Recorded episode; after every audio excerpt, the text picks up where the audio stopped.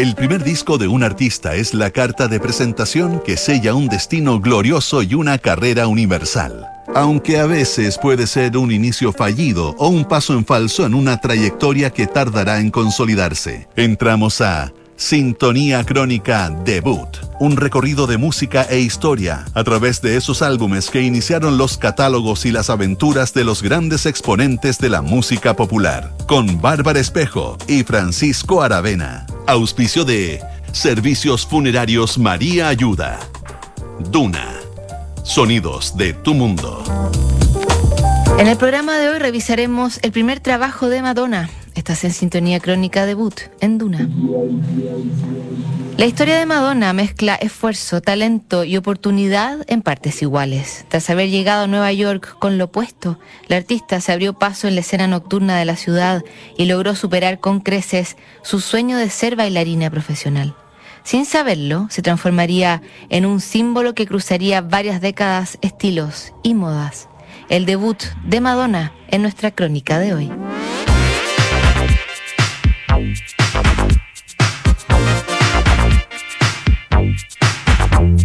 1983, mientras Estados Unidos y Rusia querían expandir la Guerra Fría al espacio, otra potencia comenzaba a pisar fuerte.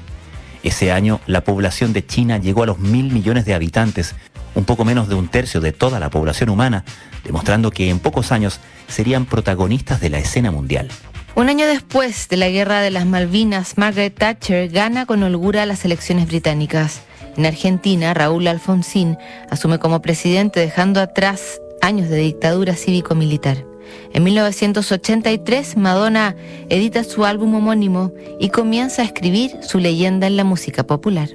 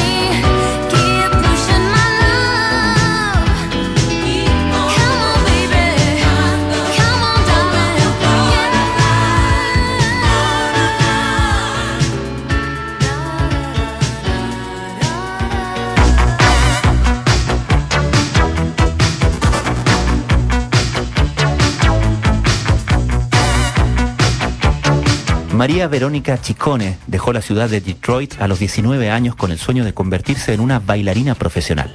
Con 35 dólares y un par de zapatillas de ballet, la joven llegó a Nueva York, donde se ganó la vida trabajando en Dunkin' Donuts y modelando desnuda.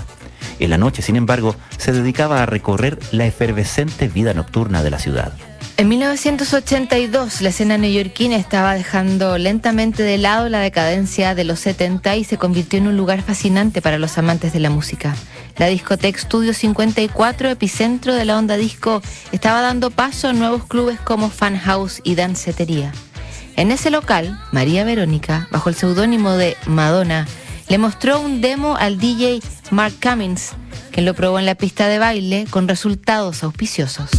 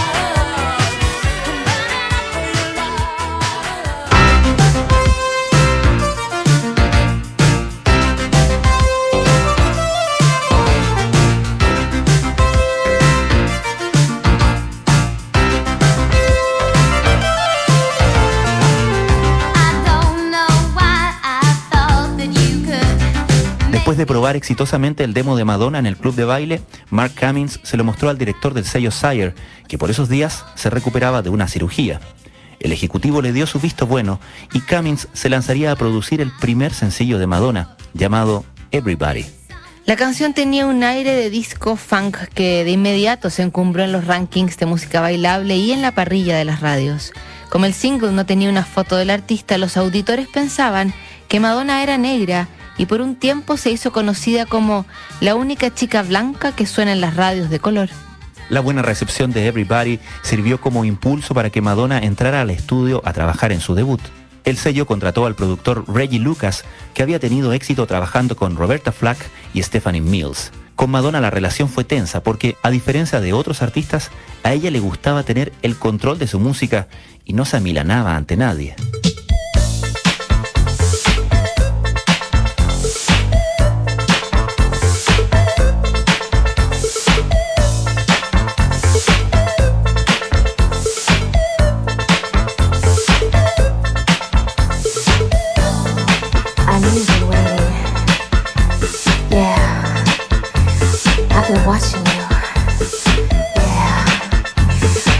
wanna get up.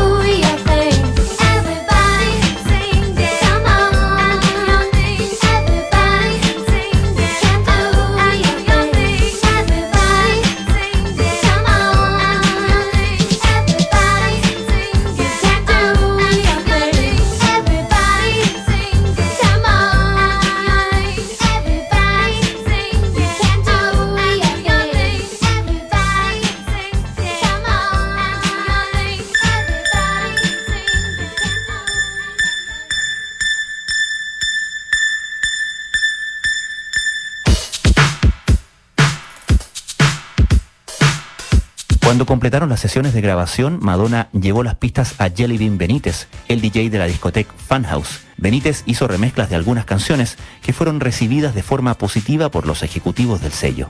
Pero Madonna necesitaba otra canción para poder cerrar su primer álbum. Jelly Bean Benítez le mostró el demo de una canción llamada Holiday y Madonna quedó encantada.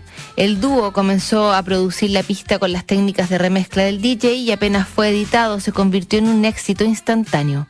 La joven artista había encontrado su estilo musical y ahora saldría a defenderlo en la compleja industria discográfica estadounidense.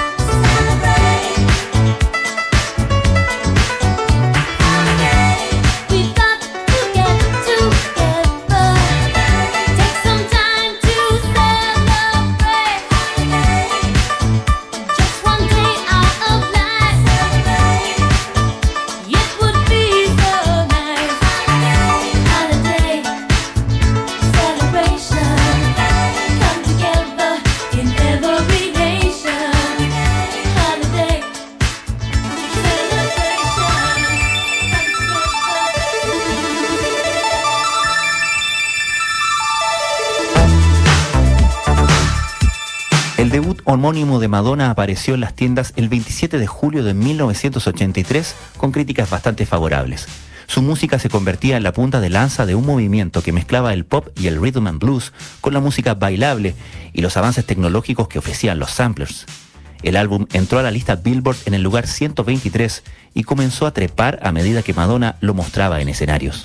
La gira promocional de Madonna fue extenuante. La artista tocaba hasta en tres clubes por noche, usando pistas grabadas y un cuerpo de baile.